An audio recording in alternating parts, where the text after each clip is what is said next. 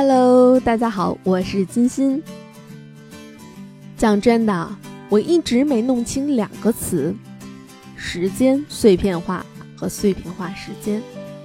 今天的话题来自团队小朋友们的讨论。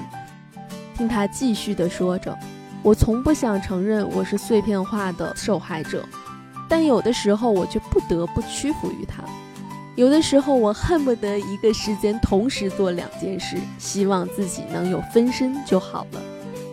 另一个小伙伴说，总感觉自己的时间不够用，没干什么事情就过去了。打开手机，几个软件来回切换，看一会儿这个，看一会儿那个，直到睡觉还在刷手机。似乎大家都有共鸣，总觉得时间各种不够用。经常晚睡早起，想利用一切休息的时间干更多的事情，比如周末时间用两倍速花四个小时的时间刷完一部剧，比如拿起手机快速的去浏览小说，或者出门转一转。当感觉排满了一天的档期，干了很多的事情，才觉得这一天没有被浪费。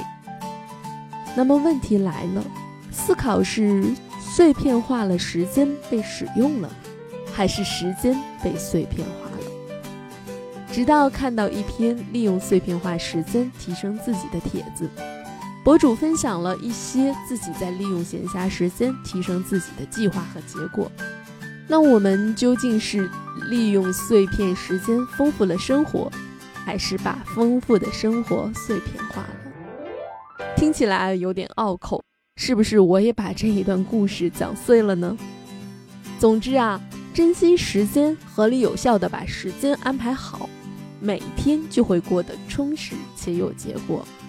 当然呢，我们也要记得要适当的放缓脚步，用心去体会、去享受，也是一件有效的事儿。